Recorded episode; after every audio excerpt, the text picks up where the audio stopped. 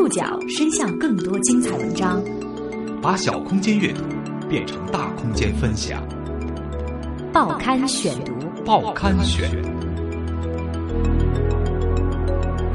把小空间阅读变成大空间分享，欢迎各位收听今天的报刊选读，我是宋宇。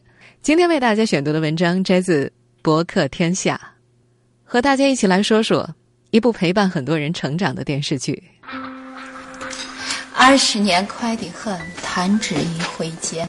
十年前的一月二号，一部叫《武林外传》的电视剧在中央八套电视剧频道首播。十年弹指一挥间。剧里大大咧咧的人们，也在各自的人生道路上越走越远。而看这部剧长大的人，也和他们一样，在平常的生活中继续前行。世界有太多。时代什么样子，作品就什么样子。梳理一部喜剧作品的十年，也是在回望一个时代的三千六百多天。报刊选读，今天和您一起回顾《武林外传》十年记。世界有太多不如意，你的生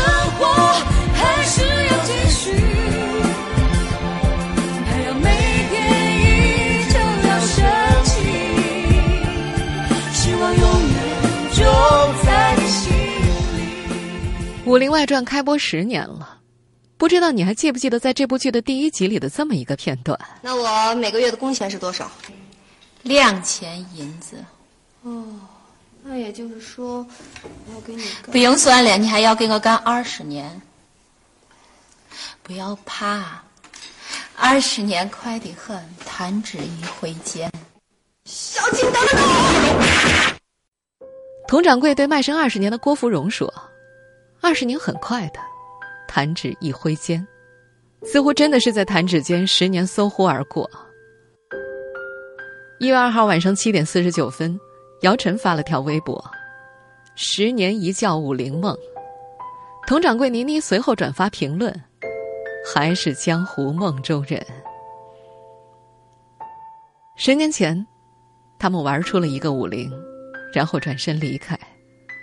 十年前，这群在同福客栈厮守了几个月的人，对着镜头挥手说再见，在各自的路上越走越远。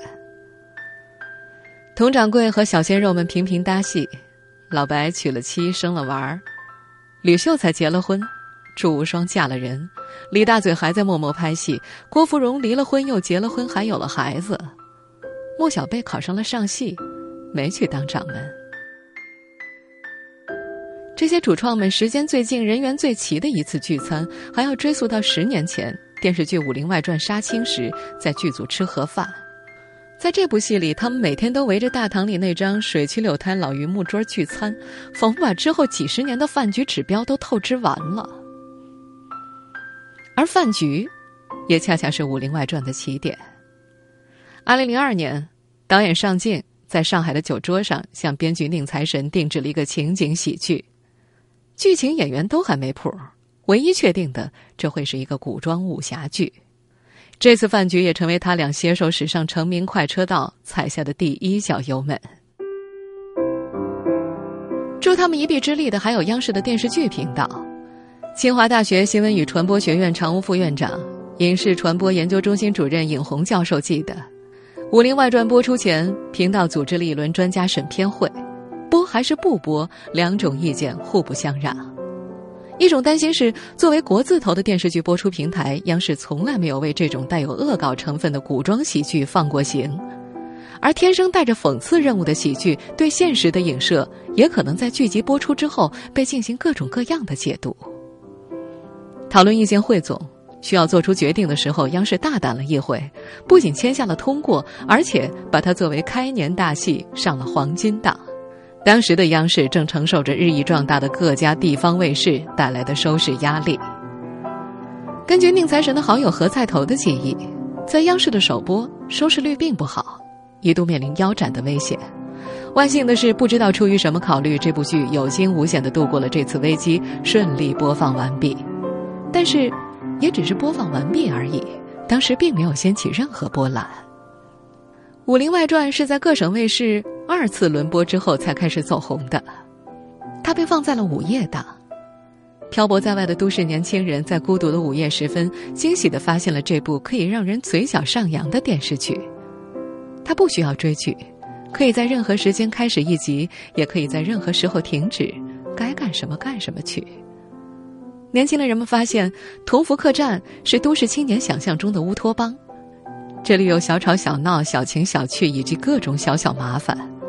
与其说这是一部电视剧，还不如说这是一种最长情的陪伴。无论这一天过得如何，他在午夜的电视机、电脑屏幕上等待着你。过去的十年里，人们把自己对电视剧的喜爱投射到了演员身上。当年名不见经传的演员纷纷成为一线明星，从同福客栈走出来的果真都同福了，其中也包括编剧宁财神。报刊选读继续播出《武林外传》十年记。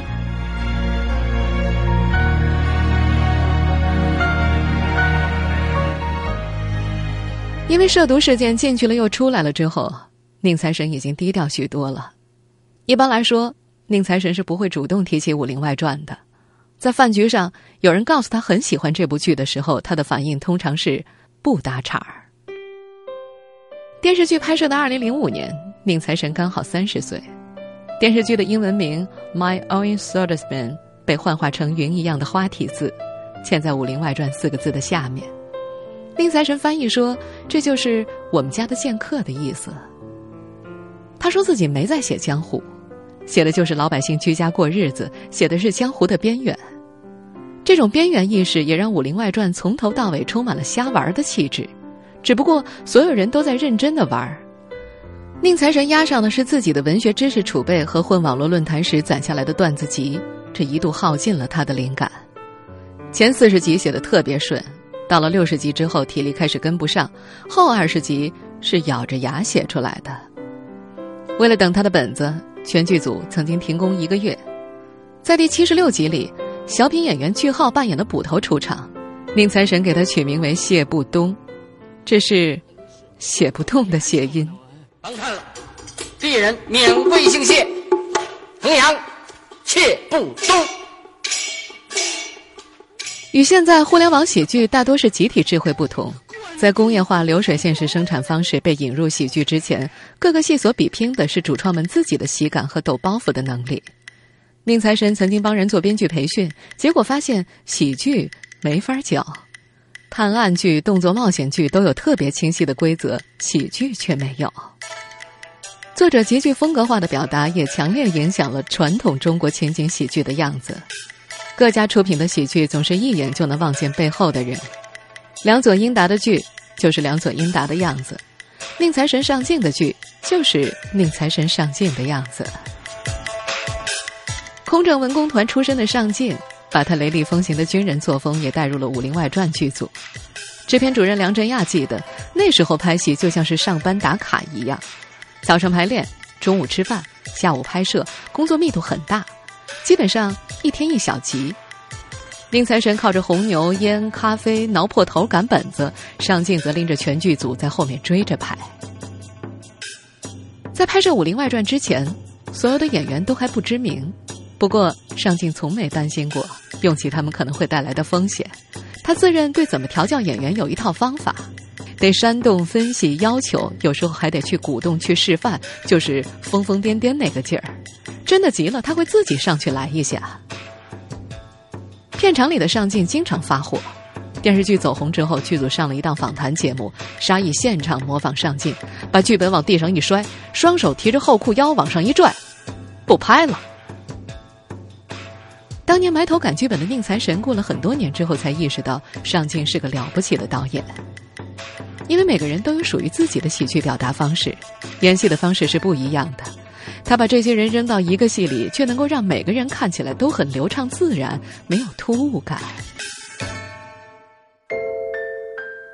您正在收听的是《报刊选读》《武林外传》十年记。被出版人陆金波称为“天才儿童”的宁财神，原名陈万宁，是中国网络文学第一代写手，段子手一点零时代的代表作家。他十五岁就考上了华东理工大学金融系，毕业之后炒过期货，开过公司，早早赚到了一百万，然后破产了。在成为《武林外传》的编剧之前，他给英达出品的喜剧《网虫日记》做过编剧，写过剧本《健康快车》《都市男女》。写作看起来更像是宁财神对自己过剩的智力和精力的发泄，他沉浸其中，以满足自己嘲讽和解构一切的冲动。段子手一点零时代的论坛是宁财神写作《武林外传》时倚重的富矿。八零后作家张家伟曾在二零一四年分析说，两千年前后，也就是网络初创时期的论坛，大家都是以调侃为主。这里面的许多段子灵感是宁财神、于白眉那一代人玩过的文字游戏，是七零后、八零后早期一整代的网络回忆。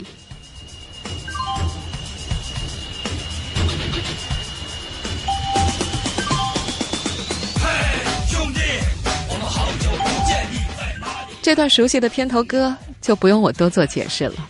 宁财神和上镜给这部片子设想过很多片头，最后选择了 Windows 的开机画面。宁财神说：“那时候自己整个精神世界是和这个画面联系在一起的。”他把武侠的外壳套在了美剧《六人行》的模板上，保留了剧中人物间温暖而有趣的情感底色，从技术上模仿其人物冲突和事件推进模式。王朔、梁左，武侠小说所有黄金时代的港片，他一口气列出了自己想要致敬的经典。他把所有的碎片重新用自己的价值观拼贴起来，这个价值观听起来特别的反武侠，就是要好好过日子。在上镜看来，这种脱胎于古龙的欢乐英雄、平凡却有生气的故事，正是自己所寻找的。金庸、徐克，他们每个人都在写江湖大事件的核心，每一个人都有血雨腥风和争斗，每一个人都有传奇。而这部剧把经典的武侠体系从神坛上拽了下来，剧中人物每天面对的只是些鸡零狗碎。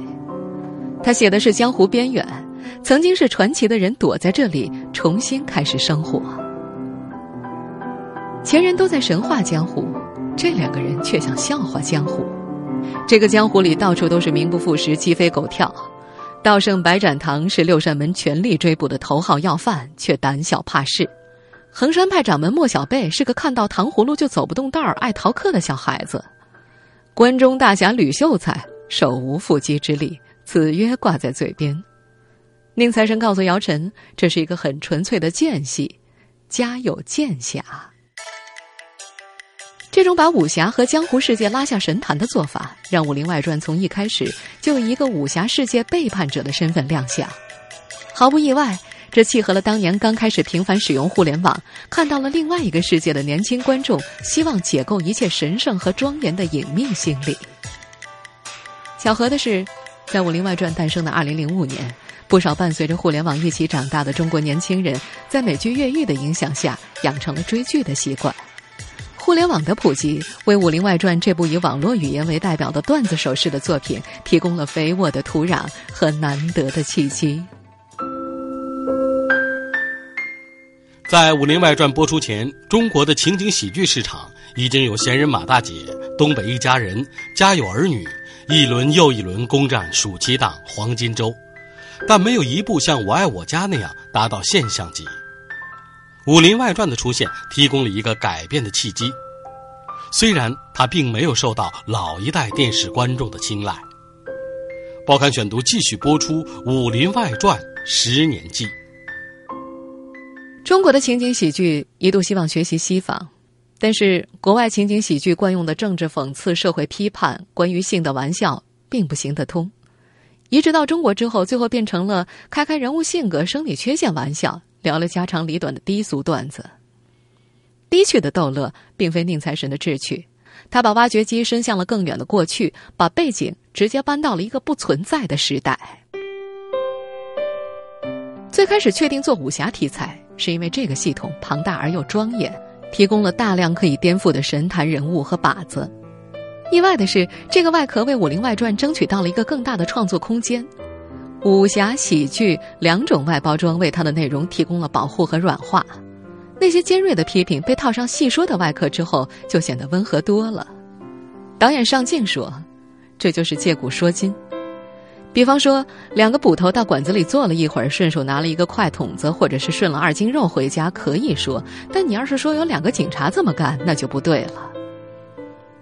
央视电视剧频道在播出《武林外传》之后，曾经遭受很多批评，有一种强烈的愤慨来自于他以往努力维系的忠实观众——中老年女性群体。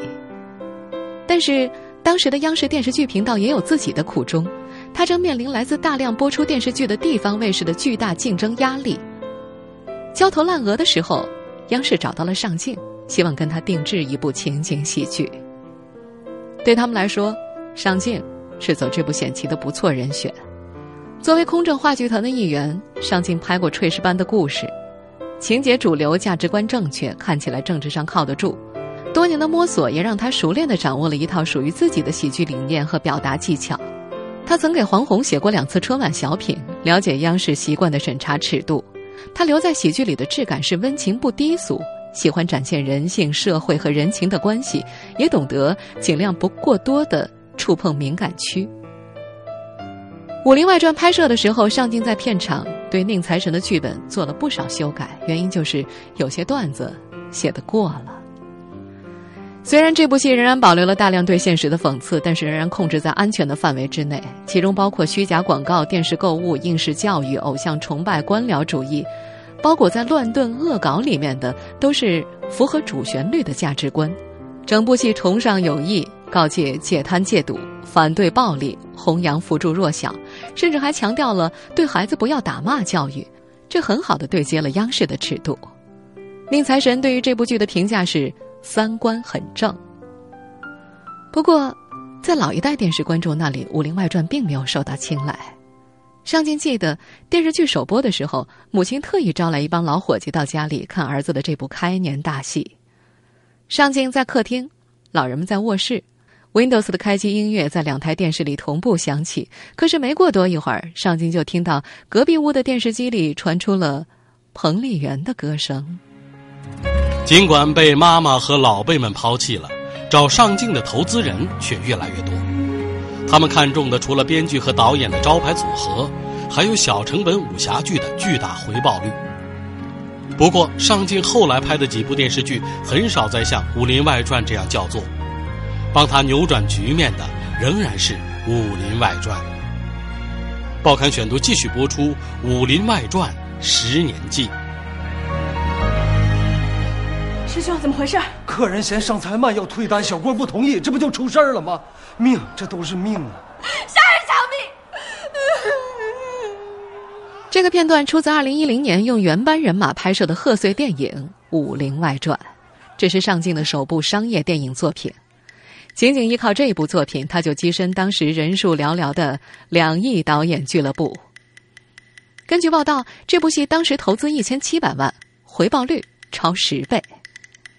这是一部自带票房的影片，仅仅是“原班人马”四个字就意味着强大的市场号召力。电影只是电视剧热播之后衍生产品之一，《武林外传》播出的同年，同款游戏正式上线。游戏内测的时候每秒三十五万人次，公测的时候这个数字飙升到了五十万。投资人郝亚明是个总能把握住机会的商人，早些时候驰骋在广告业，创作过《大宝天天见》。人类失去联想，世界将会怎样？等红极一时的广告词。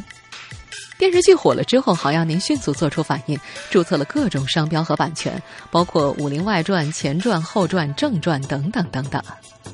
如果用今天最流行的概念 IP 来定义的话，《武林外传》应该是中国最早被全盘开发的 IP 之一。电视剧走红之后。话剧、川剧、京剧、歌舞剧、漫画、动画片、玩偶，各种相关产品应运而生。《武林外传》究竟赚了多少钱，一直没有一个准确的数字。郝亚宁在一次采访里提到，曾经有媒体算账说，他们三千万的投入有四个亿的产出，实际上四个亿只是游戏的产出而已。在清华大学新闻与传播学院常务副院长尹红看来，《武林外传》这个 IP 所面临的最大问题。不是如何开发，而是已经被开发过度，影响了它的生命力，把老百姓的消费需求稀释到了没有需求。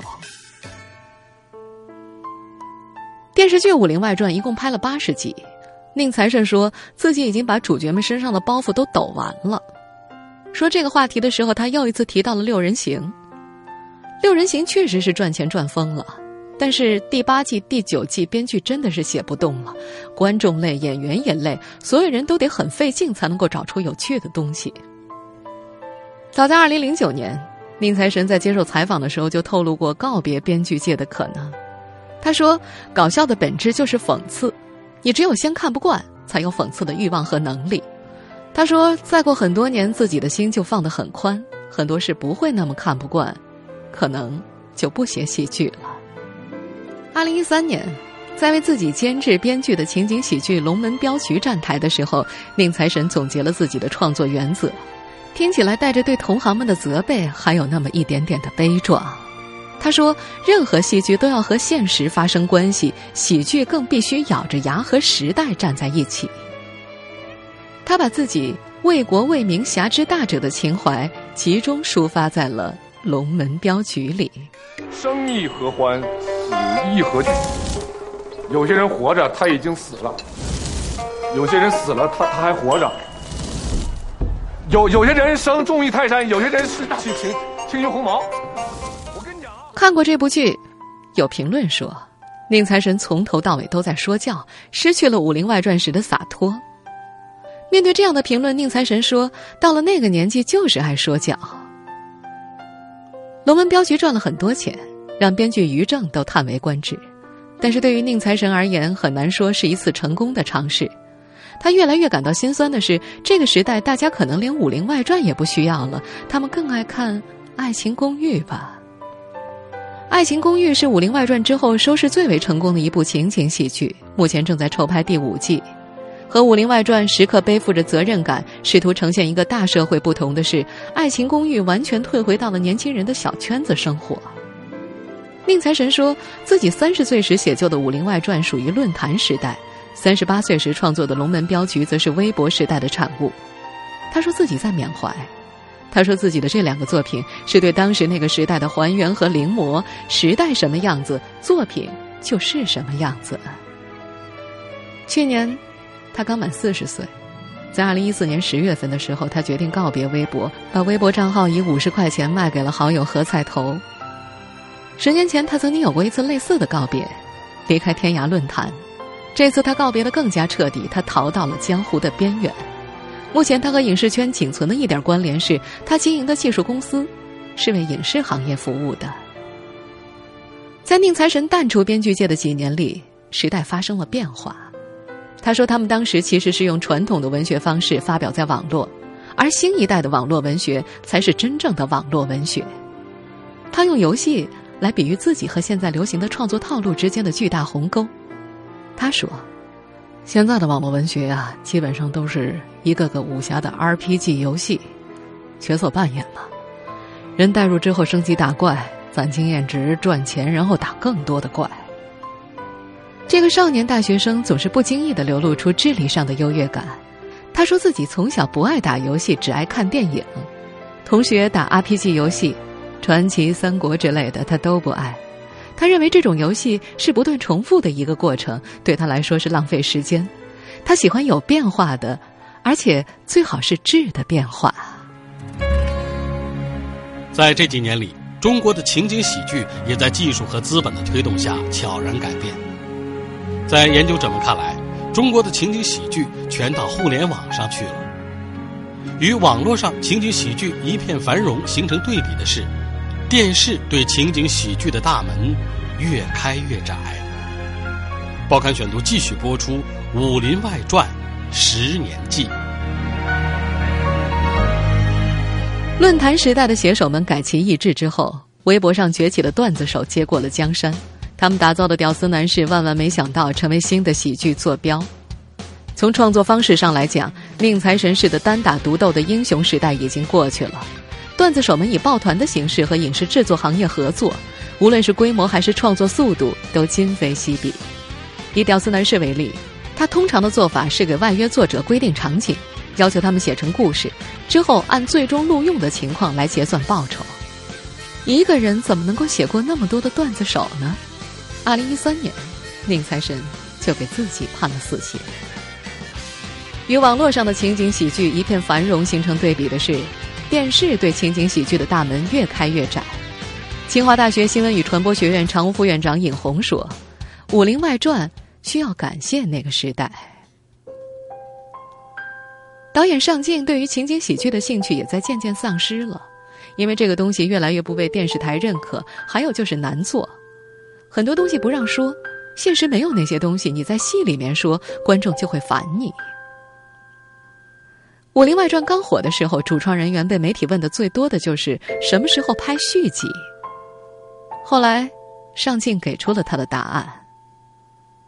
很多人关心要不要再做个续集，这很难了。做个电影的续集，有可能；电视剧，机会已经没了。他在微博上写道：“人凑不齐了，凑齐了，心。”也不会起的。